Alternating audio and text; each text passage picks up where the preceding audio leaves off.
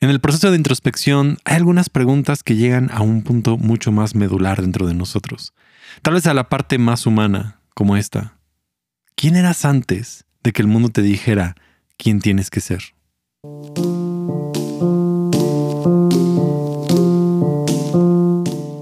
Soy Gabriel Borja y este es el podcast humano.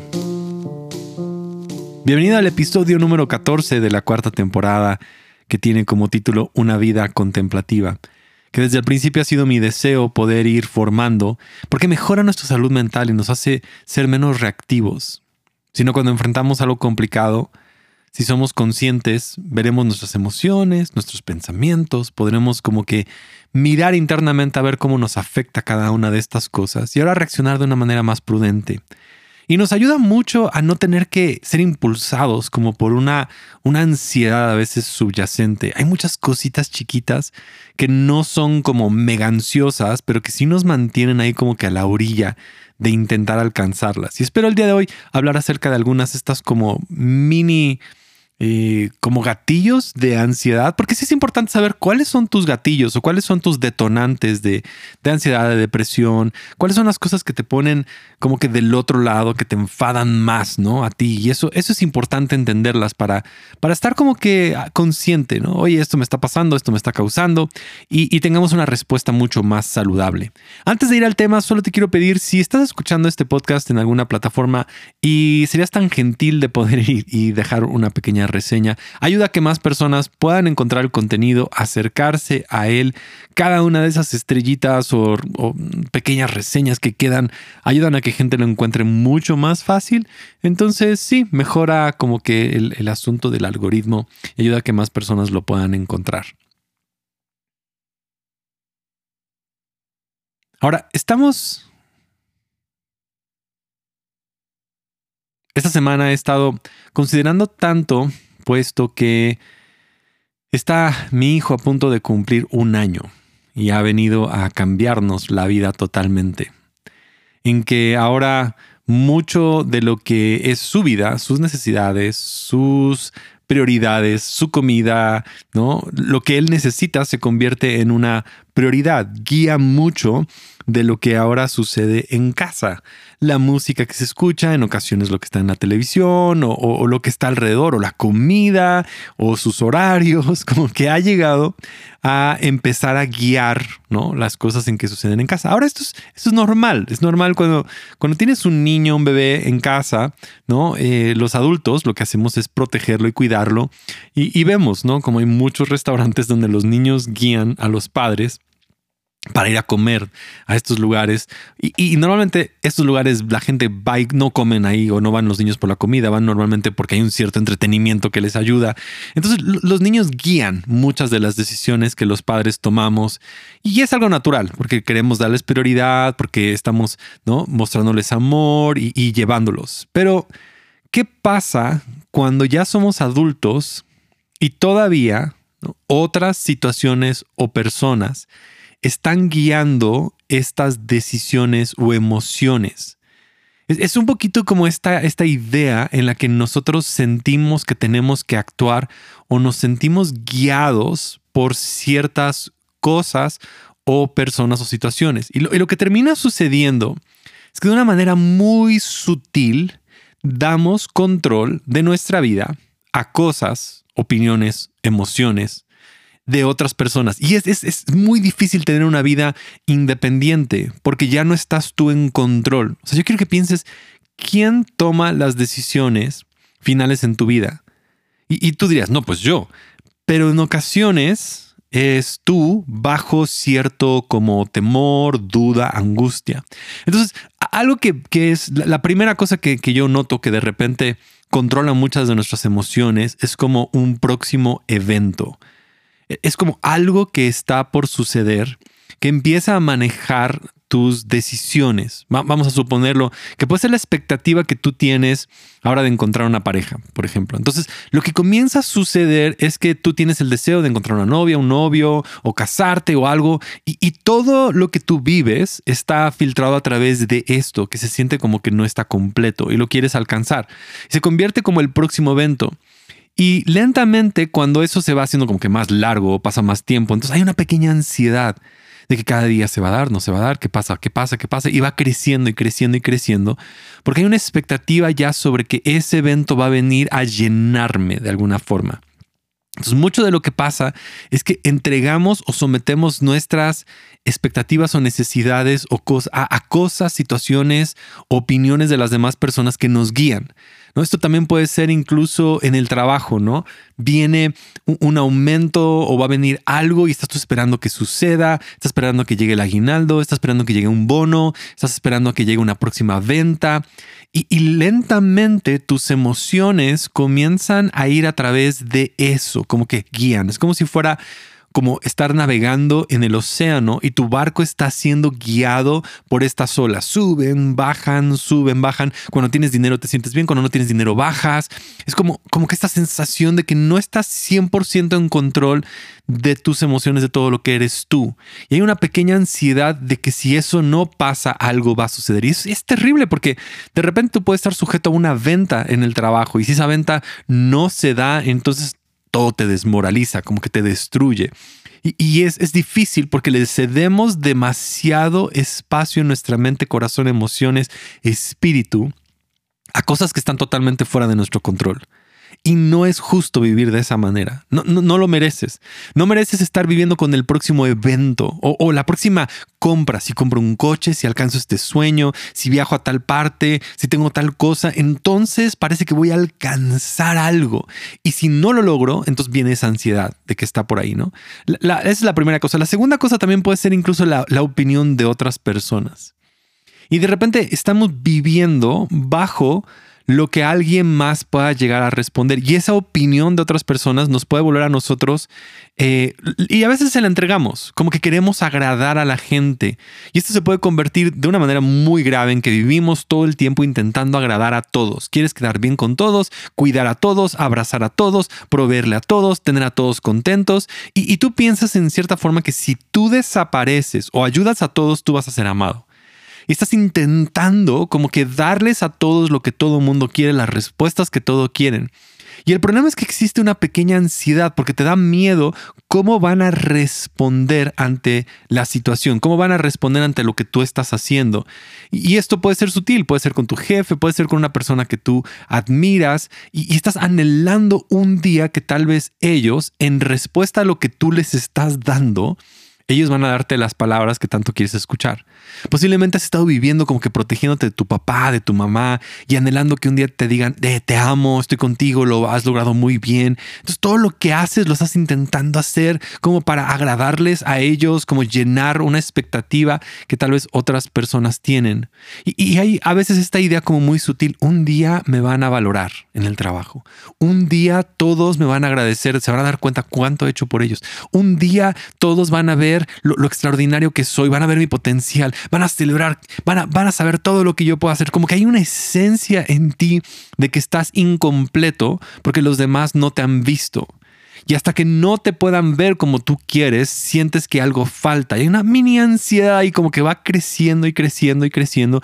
Y sutilmente estás intentando buscar todas las cosas para que gente pueda darte esa aprobación que necesitas. Y es, es, muy duro vivir ahí, porque no estás al 100% en control de quién eres. Le has entregado el control de tu vida hacia la opinión de los demás. Y, y la tercera puede ser también donde tú empiezas ahora a vivir bajo las emociones y deseos y cosas de otras personas. Y esto puede pasar con amigos, como que todos están alrededor de un cierto drama. Y, no te has dado cuenta en la dinámica, que de repente hay un grupo de amigos, ¿no? Cinco o seis amigos, y existe uno que, que constantemente se convierte en una especie como que de víctima. Y es como que tenemos que salvar a esta persona porque es como la víctima que está ahí, como que necesita ayuda. O, de repente también en la casa, ¿no? Estamos todos atados hacia las emociones de papá o de mamá o de la hermana o de alguien y que papá no esté enojado. Y todo mundo tiene que caminar, ¿no? De cierta forma para no hacer enojar al logro que está ahí adentro. Porque si el logro despierta, entonces ahora va a haber una erupción emocional de drama. Y es dificilísimo porque ahora tu vida está como que atada alrededor del drama de otra persona o básicamente la, ignorancia emocional de que esta persona tenga acerca de sus propias cosas.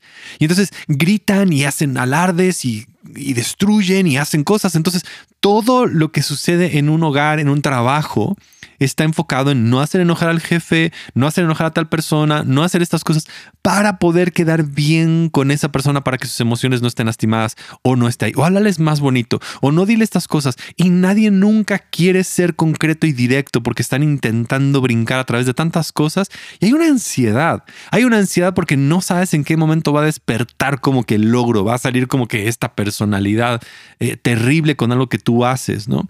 y viene con culpa, con ansiedad, con frustración y no estamos a veces en control 100% de nuestras emociones. Entonces, vida contemplativa es sentarse a pensar, ok, a ver, ¿quién está genuinamente al control de mis emociones, mi vida, mis decisiones?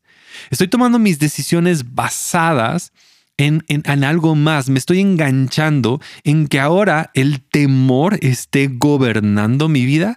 O sea, porque eso es lo que está pasando ahorita. Estamos viviendo una situación media frustrante en que el gobierno toma decisiones, todo el mundo se tiene que quedar en casa, o todos tienen que hacer esto, y todos tienen que hacer tal cosa, y todos tienen que hacer tal cosa. Y, hay medidas buenas y malas, hay buenas y otras, pero hay una esencia en que alguien más está en control.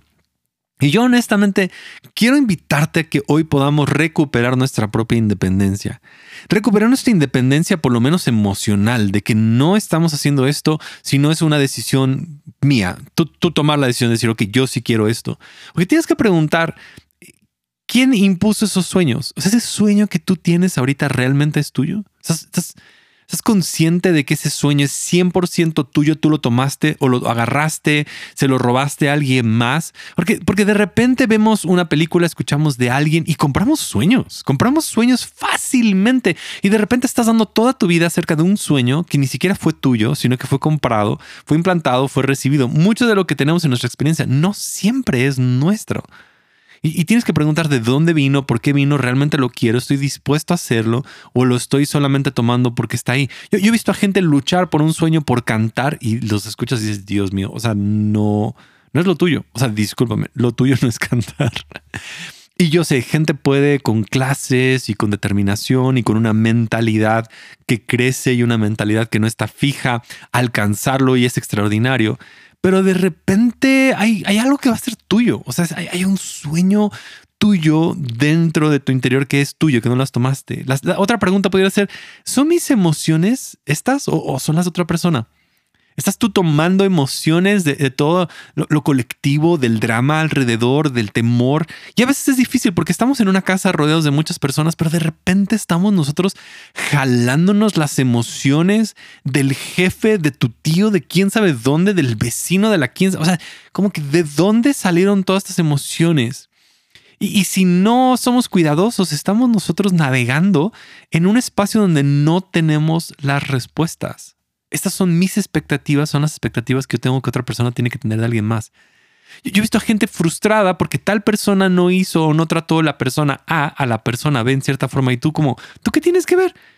O sea, ah, tú ni siquiera eres parte de esa situación, pero no estás como que a favor. Y, y de repente es como, deja esas cosas. Nos enganchamos, nos atoramos en tantas situaciones. ¿Son tus ofensas o las compraste de alguien más?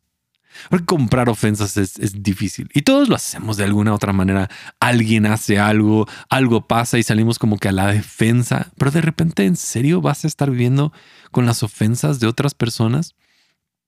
Aquí viene una mejor. ¿Es tu teología o fue la que te implantaron? ¿Tú ya lo decidiste? ¿Tú ya lo pensaste? ¿Ya lo abrazaste? ¿Ya lo llevaste? ¿Ya, es tu, tu, definición de esto? ¿O es, es, una decisión impuesta? ¿O fue, fue algo que te vinieron a imponer y a poner y a decir así tienen que ser las cosas y tú lo tomaste y lo metiste y, sin realmente sentarte a decidir? Porque esta es, es la independencia viene cuando decidimos vivir vidas donde nos desapegamos. O sea, nuestra vida puede ser como un bote que va subiendo y bajando de acuerdo a cómo está el mar. O puede ser literal, ¿no? Un avión que va arriba. o sea, como que no nos, no nos, no vamos medidos por los subes y bajas de las cosas, sino vamos con una forma diferente de ver, como que una perspectiva mayor, una perspectiva más global. Una, una, ¿y, qué es esto? Es, no, no, es, no es indolencia. Ahora quiero que lo entiendas muy bien. Indolencia es cuando literal ya no me importa nada, me convierto en una forma pasiva agresiva y no me, no me, no me siento a estar parte en las cosas. Me desconecto del mundo.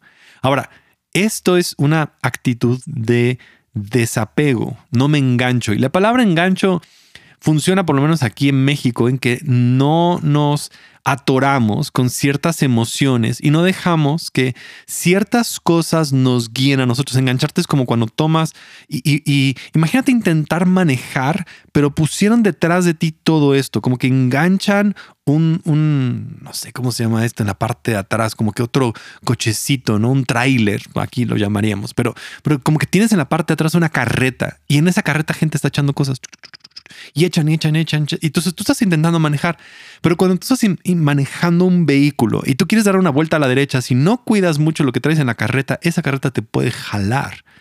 Incluso eh, la dirección a la que tú vayas, tus frenos empiezan a ya no poder detenerte. O sea, ya no te puedes detener tan fácil porque traes todo este peso atrás la gasolina va a ser más, el desgaste va a ser mayor, las cosas van a ser más difíciles porque vienes trayendo todo esto. Entonces, ¿qué tenemos que hacer? Desengancharnos.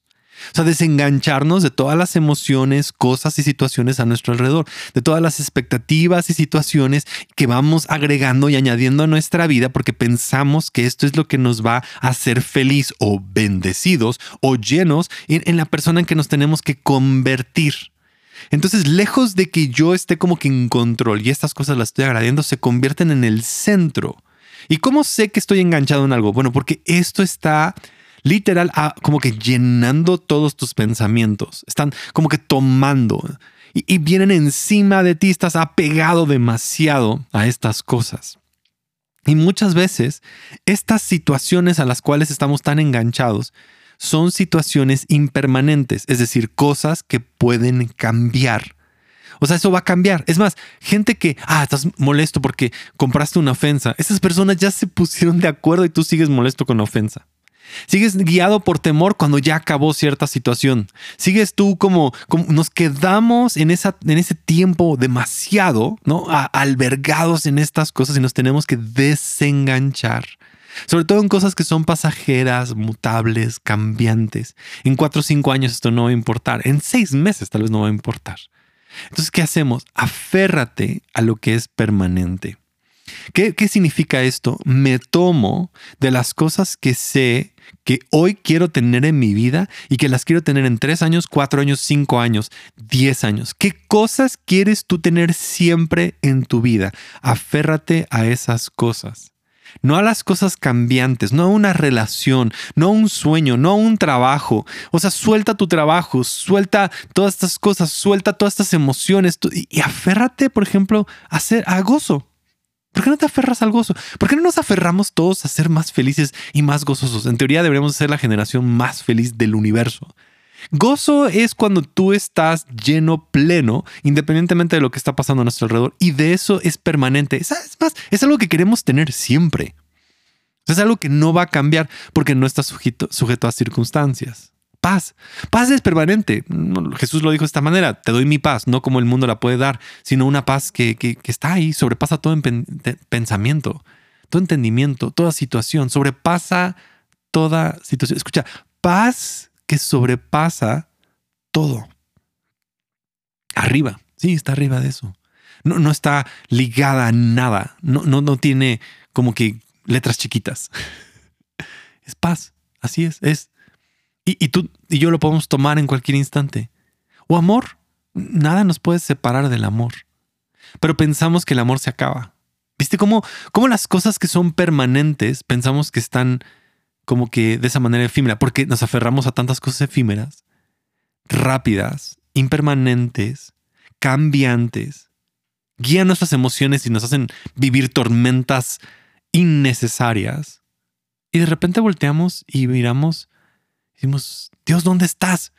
¿Por qué estás dormido? ¿Por qué en medio de la tormenta no estás haciendo nada? ¿Por qué no me escuchas? ¿Por qué no me cambias? ¿Por qué no me transformas? Y es como, pues porque tú creaste esa tormenta en un vaso.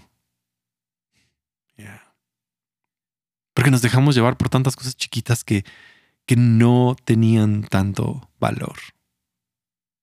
Así que hoy, ¿por qué no nos desapegamos? Suéltalo ahorita. Suelta eso. Lo has estado cargando y arrastrando demasiado. Desengánchate, detente, desengancha todas esas cosas. Suelta esas situaciones, suelta ese peso, esas expectativas, estas ansias, este, este, este dolor, esta ofensa. Suéltalo y aférrate a lo que es permanente. En las palabras de Oscar Wilde, sé tú mismo, porque todos los demás puestos ya están ocupados.